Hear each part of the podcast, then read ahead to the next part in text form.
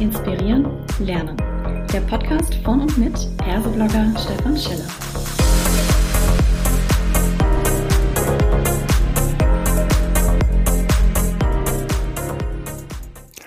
Hallo und herzlich willkommen zu einer weiteren Ausgabe von Klartext HR. Heute habe ich mir den Lukas Bechtle mit ans Mikrofon geholt und wir sprechen zum Thema Chief Revenue Officer, CRO im Unternehmen. Eine Rolle mit Zukunft? Hallo Lukas, schön, dass du da bist. Magst du dich vielleicht selbst kurz vorstellen? Sehr gerne. Hallo Stefan, äh, danke für die Einladung. Äh, ich bin äh, Lukas Bechtle, bin einer der Gründer von Digital Future, ähm, habe ursprünglich mal Jura und BWL studiert, bin dann relativ frühzeitig ins ganze Headhunting-Geschäft eingestiegen und wir sind eine Executive Search Beratung, ähm, sind fokussiert auf digitale Innovation. Das heißt, wir bewegen uns überall dort, wo es um schnell wachsende Themen oder transformative Themen geht. Das ist ja fast schon ein super Stichwort, äh, neues Thema, CRO. Was genau ist denn dieser CRO? Magst du uns das vielleicht mal definieren oder sagen, was versteht ihr darunter? Ja, gerne. Also ein CRO ist tatsächlich eine, sage ich mal, relativ neue Rolle, ähm, die sich so im, im C-Level eingespielt hat, steht für Chief Revenue Officer. Das heißt, es ist derjenige, der im Unternehmen im Endeffekt für alles zuständig ist, was Umsatz generiert. Das heißt, komplett alle Customer-Facing Abteilungen, äh, in meisten Fällen ist, ist, es eben Vertrieb, äh, Marketing, Customer Success, können aber auch Themen wie Preisgestaltung da, da, damit reinspielen oder auch Produktthemen. Aber das sind so die drei Bereiche, die der CRO meistens verantwortet. Hm. Der, der reiht sich jetzt irgendwie ein in so eine Reihe von äh, vielen C-Level-Abkürzungen. Ne? Wir haben ja auch so eine Querfunktion schon vom CDO, Chief Digital Officer, bekommen. Dann äh, gibt's den CHRO oder auch CPO, Chief People Officer. Und wenn ich das jetzt so höre, ähm, CRO, kommt mir das eigentlich fast so ein bisschen vor wie so eine Mischung aus COO, also Chief Operating Officer und Chief Marketing Officer. Kommt es so in etwa hin oder habe ich das jetzt falsch gedeutet? Ähm, ja, es kommt immer ganz drauf das Unternehmen drauf an, aber es kann durchaus in die Richtung gehen. Also wir haben ja natürlich inzwischen eine Flut von C-Levels, ähm, die teilweise auch äh, allein von den Abkürzungen ja irgendwie äh, doppelt ja. schon genutzt werden können. Ich meine, der CDO kann ein, auch ein Chief Data Officer sein, der CPO mhm. kann äh, Chief Product Officer oder eben Chief People Officer sein. Mhm. CRO gibt es teilweise auch im Ganzen, ähm, dann nennt sich dann Chief Restructuring Officer. Also da gibt's ja, äh, das ist ja inzwischen eben eine, eine Flut von C-Levels geworden. Mhm. Aber ähm, das, was den CRO im Endeffekt ausmacht, ist, dass er drei Abteilungen, die ähm, heutzutage besonders eben in, äh, sage ich mal, Unternehmen, die schnell wachsen wollen, einfach sehr stark ineinander vernetzt sein müssen, besonders auch te technologisch. Das heißt äh, eben Sales, ähm, Vertrieb und Marketing tatsächlich in einer C-Level-Funktion vereint. Ähm, das heißt, es, äh, am Ende des Tages sind es Bereiche, die teilweise eben vom COO ursprünglich kommen könnten, aber eben auch vom CMO oder vom CSO und das alles mhm. dann eben in diesem Chief Revenue Officer vereint wird. Ähm, ja. Das ist so im Endeffekt die, die, die Struktur, wie sie am, am idealsten sein sollte. Mhm. Wo, wo, kommt denn da die Not eigentlich her für diese neue Rolle? Das ist ja sicherlich was, was vor allem in den USA irgendwie wieder äh, zuerst da war oder von dort getrieben wurde. Welche, genau welche Probleme soll denn diese neue Rolle lösen, die die anderen nicht lösen konnten? Ja, ähm, also meine Vermutung ist und auch das, was ich so aus dem Markt mitbekommen habe, ist, dass tatsächlich diese Rolle aus einer rein, sage ich mal, technischen oder technologischen äh, Sicht entstanden ist. Das heißt, man hat gemerkt, dass man natürlich auf technologischer Ebene die Bereiche eben Sales, Marketing, Customer Sales immer stärker vernetzen muss. Das heißt, dass die wirklich ineinander übergreifen und man da eine Führungsperson braucht, die den Hut aufhat, um wirklich das Unternehmen einfach zu weiteren Wachstum oder zu stärkeren Umsätzen zu treiben. Mhm. Ähm, und das ist, glaube ich, so äh, der, der Grundgedanke hinter dieser, dieser CRO-Rolle, also wirklich jemand zu haben, der da auch ein interdisziplinäres Team über diese drei Bereiche hinweg ähm, aufstellen kann und dann eben gemeinsam den Hut auf hat, in alle Richtungen schaut, auch äh, sich innerhalb des Unternehmens überlegt, wie können die drei Bereiche dann auch mit anderen Abteilungen, beispielsweise mit dem Produkt auch zusammenarbeiten, um dann eben ähm, die ganzen, äh, um dann eben den, den Umsatz weiter nach oben zu treiben oder Wachstum eben zu treiben. Das heißt, wenn ich das richtig verstehe, es geht so ein bisschen eher um so eine Vernetzung der anderen Bereiche, nicht nach dem Motto, der CRO ist den anderen übergeordnet, sondern der versucht da so zu koordinieren, dass sie alle wirksamer werden im Zusammenspiel, ja? Genau, genau. Das ist im Endeffekt ähm, die Hauptaufgabe. Er hat natürlich immer schon einen starken, wenn man sich jetzt einen Background anschaut, meistens schon einen starken Sales-Background. Mhm. Ähm, das ist eigentlich so das Klassische, weil natürlich der CRO schon auch den Hut auf hat, dass das Unternehmen eben äh, die Zahlen erreicht, also auch äh, einfach, einfach Umsatz generiert. Und Umsatz kommt am Ende des Tages klassisch natürlich meistens durch Sales. Ähm, das mhm. heißt, mhm. ähm, er hat schon Sales-Hut auf äh, ist auch da verantwortlich für die Zahlen. Aber am Ende des Tages geht es eben darum, dass er äh, ein Enabler ist, sage ich jetzt mal, für diese äh, Abteilungen, um die einfach zu der maximalen Leistung zu bringen. Ähm, ich bin ja generell eher immer ein kritisch hinterfragender Mensch. Ich bin ja auch Klartext-HR hier. Und wenn so neue Rollen aufkommen, da, da frage ich mich immer, wie sinnhaft ist es sozusagen, nochmal eine Person irgendwo in die eh schon komplexe Welt hier hinein zu holen und dann auch noch zu sagen, ja, die Person hat jetzt die Verantwortung für dieses Thema. Und du sagtest ja sogar, dass er oder sie dann für die Zahlen zuständig ist. Ähm, Wäre es nicht aus meiner Sicht oder generell sinnvoller zu sagen, naja, vielleicht muss man die äh, systematischen und, und strukturellen Probleme, die Marketing, Vertrieb und Sales, hast du sie genannt, die quasi immanent sind im System, dass man die erstmal überwindet, als jetzt zu sagen, nee, die bleiben quasi in ihren Silos und man nimmt ihnen indirekt auch noch die Verantwortung ab und sagt, so, jetzt ist jemand anderes plötzlich für den Umsatz zuständig und ihr macht jetzt sozusagen das, was der CRO äh, für euch vorgedacht hat? Ähm, ja, also es gibt, äh, ich glaube, ich glaube, es kommt auch so ein bisschen aufs Unternehmen drauf an. Also wenn man ein Unternehmen hat, was äh, einfach äh, meistens, sage ich mal, sind das sind das irgendwie äh, Scale-ups, die ähm, auch natürlich Venture Capital äh, gebackt sind. Das heißt, die müssen natürlich gewisse äh, Wachstumsziele erreichen. Da, glaube ich, macht es am meisten Sinn, wenn man sich da eben einen, einen CRO reinholt, weil wenn man mhm. drei Silos aufgeteilt hätte mit jeweiligen C-Levels, dann hat man natürlich einerseits drei Leute statt einer Person mhm. und die drei müssen sich dann trotzdem immer abstimmen. Wie arbeiten mhm. die Teams äh, zusammen? Das heißt, da hat man natürlich dann auch irgendwie Konflikte, weil ein, ein CMO hat dann irgendwie, äh, will natürlich seine Marketing-Thematiken durchsetzen, dann hast du vielleicht noch einen Chief Sales Officer, der auf der Sales-Seite ist und eben noch jemanden für Customer Success. Ähm, mhm.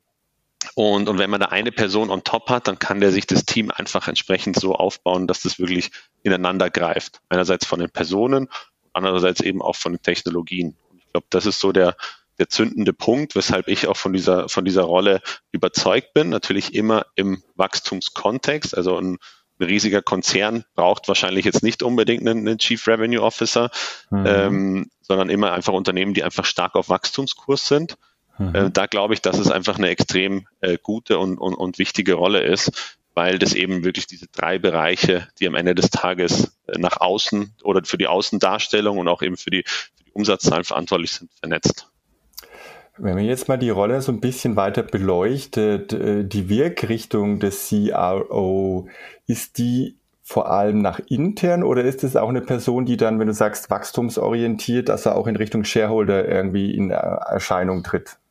Ja, ähm, tatsächlich in beide Richtungen. Also von der Erfahrung, die ich gemacht habe, ist der CRO zum Beispiel auch, wenn es um äh, Investment-Thematiken geht, wenn es um, um zum Beispiel Series, Series B, Series C-Thematiken geht, ist er einer der Hauptansprechpartner auch für potenzielle Investoren. Das heißt, er ist mhm. wirklich derjenige, der den Hut auf hat für äh, Wachstum oder beziehungsweise das, das Erreichen von, von Umsatzzielen. Also mhm. nach außen repräsentiert er das auf jeden Fall, aber nach innen, nach innen natürlich auch im Sinne des der, der, der Kommunikation und auch des Mitreißens von den Abteilungen und auch der, des Entdecken von den Schnittstellen, wie kann man äh, andere Bereiche äh, wieder dazu führen, dass ähm, sie mit Hilfe von, von eben oder, oder die Bereiche Sales, Marketing, Customer Success helfen, um eben weiter voranzutreiben äh, und weiter zu wachsen. Das, das ist echt, wenn man sich das so vorstellt, tatsächlich spannend, weil im, im gewissen Rahmen bildete diese Rolle ja auch beim CEO, der sonst ja eigentlich immer die Person war, ne, die so dieses Unternehmen trägt, auch gerade in Richtung Shareholder oder des CFO, des Chief Financial Officers, wenn man sagt, naja, wie, wie finanzieren wir uns denn? Ähm, knapst sich im Prinzip alles, was mit, mit Geld und Umsatz äh, zu tun hat, da so ein bisschen plötzlich eine Verantwortung ab, ne? Ja, äh, es ist auch tatsächlich ähm, meistens so, wenn man sich jetzt die Platzierung ansieht von, von Chief Revenue Officer, sind meistens neu geschaffene Rollen. Ähm, mhm. auch wenn wir natürlich ins Spiel kommen und so jemanden an Bord bringen. Und die nehmen tatsächlich meistens die Verantwortungsbereiche, ähm, wenn man sich jetzt eben auch, sag ich mal, eben Scale-Ups anschaut, nehmen die Verantwortungsbereiche meistens vom CEO weg. Das heißt, mhm. er ist derjenige, der das bis zu einer gewissen Größe treibt und auch treiben kann. Dann kommt der Chief Revenue Officer rein und schaut, dass eben diese nächsten äh, Skalierungseffekte und Schritte funktionieren. Dann halt mhm. wirklich nur noch diesen kompletten Fokus auf äh, Revenue, Umsatzgenerierung und, äh, und Wachstum. Da kommt mir so ein anderer Begriff, den ich allerdings jetzt schon häufiger irgendwo auch gelesen habe, natürlich die sogenannten Growth Manager. Ist mhm. das im Prinzip was ähnliches oder wären es dann die Mitarbeitenden äh, dieses CRO, die nennen dann Growth Management? Genau, das wären die Mitarbeiter und mhm. äh, bei den Growth Manager geht es ja auch in unterschiedlichste Richtungen. Es gibt manche, die nennen sich Growth Manager und sind eigentlich hauptsächlich zum Beispiel im Performance Marketing unterwegs. Mhm. Es gibt ja dann auch den Ausdruck irgendwie Growth Hacker. Ähm, mhm. Aber das wären alles Leute, die tatsächlich im CRO-Team man sich reinholen könnte. Ob man es muss, weiß ich nicht, weil meistens mhm. äh, reicht es, wenn man eigentlich eben wirklich in den unterschiedlichen Abteilungen die Leute hat. Und jetzt sagst du, ihr habt da schon den einen oder anderen Auftrag bekommen, in äh, entsprechende Scale-Ups so einen CRO hineinzuholen. Was macht denn jetzt so einen guten CRO aus, den ihr da finden müsst? Ja, ähm, es ist tatsächlich immer sehr äh, spezifisch auf das Unternehmen ausgelegt. Das heißt, mhm. ähm, wirklich Background äh, im Sinne von schon mal so eine, äh, eine Wachstumsstory einfach mitgetrieben, zu wissen, wie baut man die Strukturen über diese drei Bereiche hinweg auf, um einfach diese Skalierungseffekte zu erzielen. Das ist ein ganz wichtiger Punkt. Wenn man sich jetzt die Person des CROs anschaut, ist es meistens so, dass es jemand einfach ist mit einem starken Sales-Background. Mhm. Heißt, ähm, die kommen meistens aus der Sales-Seite und haben dann aber in diversen Stationen vielleicht auch mal einen Marketingbereich mitgeleitet oder Customer Success war am Sales so nah dran, dass die, die dass diese, dass diese Person das, das mitgemacht hat und dementsprechend da auch äh, Erfahrung oder, oder Führungserfahrung sammeln konnte. Ähm, mhm. Aber ich sag mal, in 90 Prozent der Fällen sind es äh, mit oder, oder, oder Personen mit, mit Sales Background. Hm. Äh, die, die mag da jetzt auch natürlich etwas entweder vorurteilsgetrieben sein oder vielleicht ist es aber auch tatsächlich so, mir sind jetzt nicht so viele Vertriebsleiterinnen bekannt. Wirkt sich das dann beim Thema CRO auch aus, dass ihr sagt, ja, es ist für euch ganz schön schwierig im, im Sinne von Diversity oder auf C-Level, wenn man da mal blickt und sagt, ne, eigentlich würden wir uns eine Frau wünschen, ist es schwieriger, jemanden da zu finden? Ja, äh, absolut. Also es ist ja bei uns im Endeffekt so, dass bei jeder Suche Diversity eine große Rolle spielt. Ähm, mhm. und äh, tatsächlich auch bei den CRO-Suchen ist es oftmals so, dass man sich gerne eine Frau wünscht, einfach weil heutzutage nach wie vor die Führungsteams äh, äh, und auch eben die, die besonders wenn wenn man sich jetzt Scale-Ups anschaut, die Gründer sind, glaube ich, 80, 90 Prozent immer noch männlich. Das heißt, ab einer mhm. gewissen Größe holt man sich da gerne einfach eine Frau in, in, ins Führungsteam rein, um da einfach auch mal eine andere Perspektive ähm, zu haben. Und, äh, und da, das ist, da gibt es tatsächlich nicht so viele. Es gibt ein paar, ähm, die mhm. da unterwegs sind. Es gibt natürlich dann auch die ein oder andere, die vielleicht auch aus einer Marketing-Ecke kommt, aber Sales mitgemacht hat, also sozusagen äh, praktisch andersherum. Mhm. Ähm, da gibt's dann ein paar, da gibt's dann ein paar mehr, aber es ist tatsächlich nicht so einfach. Mhm.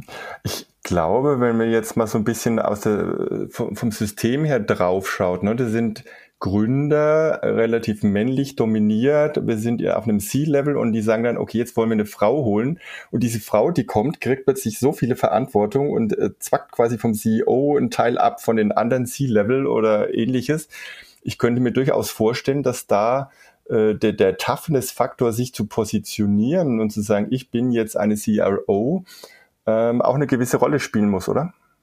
Ja, absolut. Also das, das ist ein wichtiger, wichtiger Punkt und muss auch ein wichtiger Charakterzug sein von so einer, von so einer Person. Aber da gibt es tatsächlich zum Glück inzwischen viele, mhm. viele taffe Frauen, die das auch, äh, die, die die Verantwortung auch übernehmen möchten und auch mhm. würden.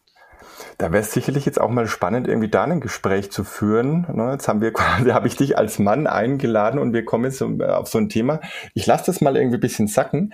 Äh, wir können uns auch gerne mal austauschen noch, ähm, wer da vielleicht auch irgendwie in Frage kommt, dass man sich da mal austauscht an der Stelle.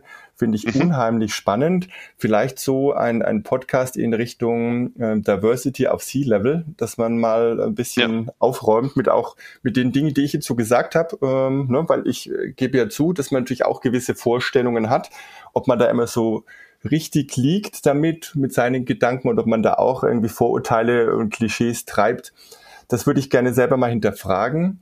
Insofern sage ich ganz, ja. ganz herzlichen Dank, dass du da warst, lieber Lukas. Ähm, hat mir sehr viel Spaß gemacht und bringt mich, wie du gemerkt hast, schon wieder zum Nachdenken.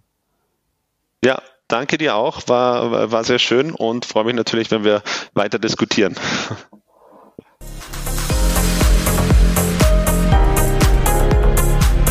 Das war eine weitere Folge Klartext HR. Informieren, inspirieren, lernen. Der Podcast von mit Perseblogger Stefan Scheller.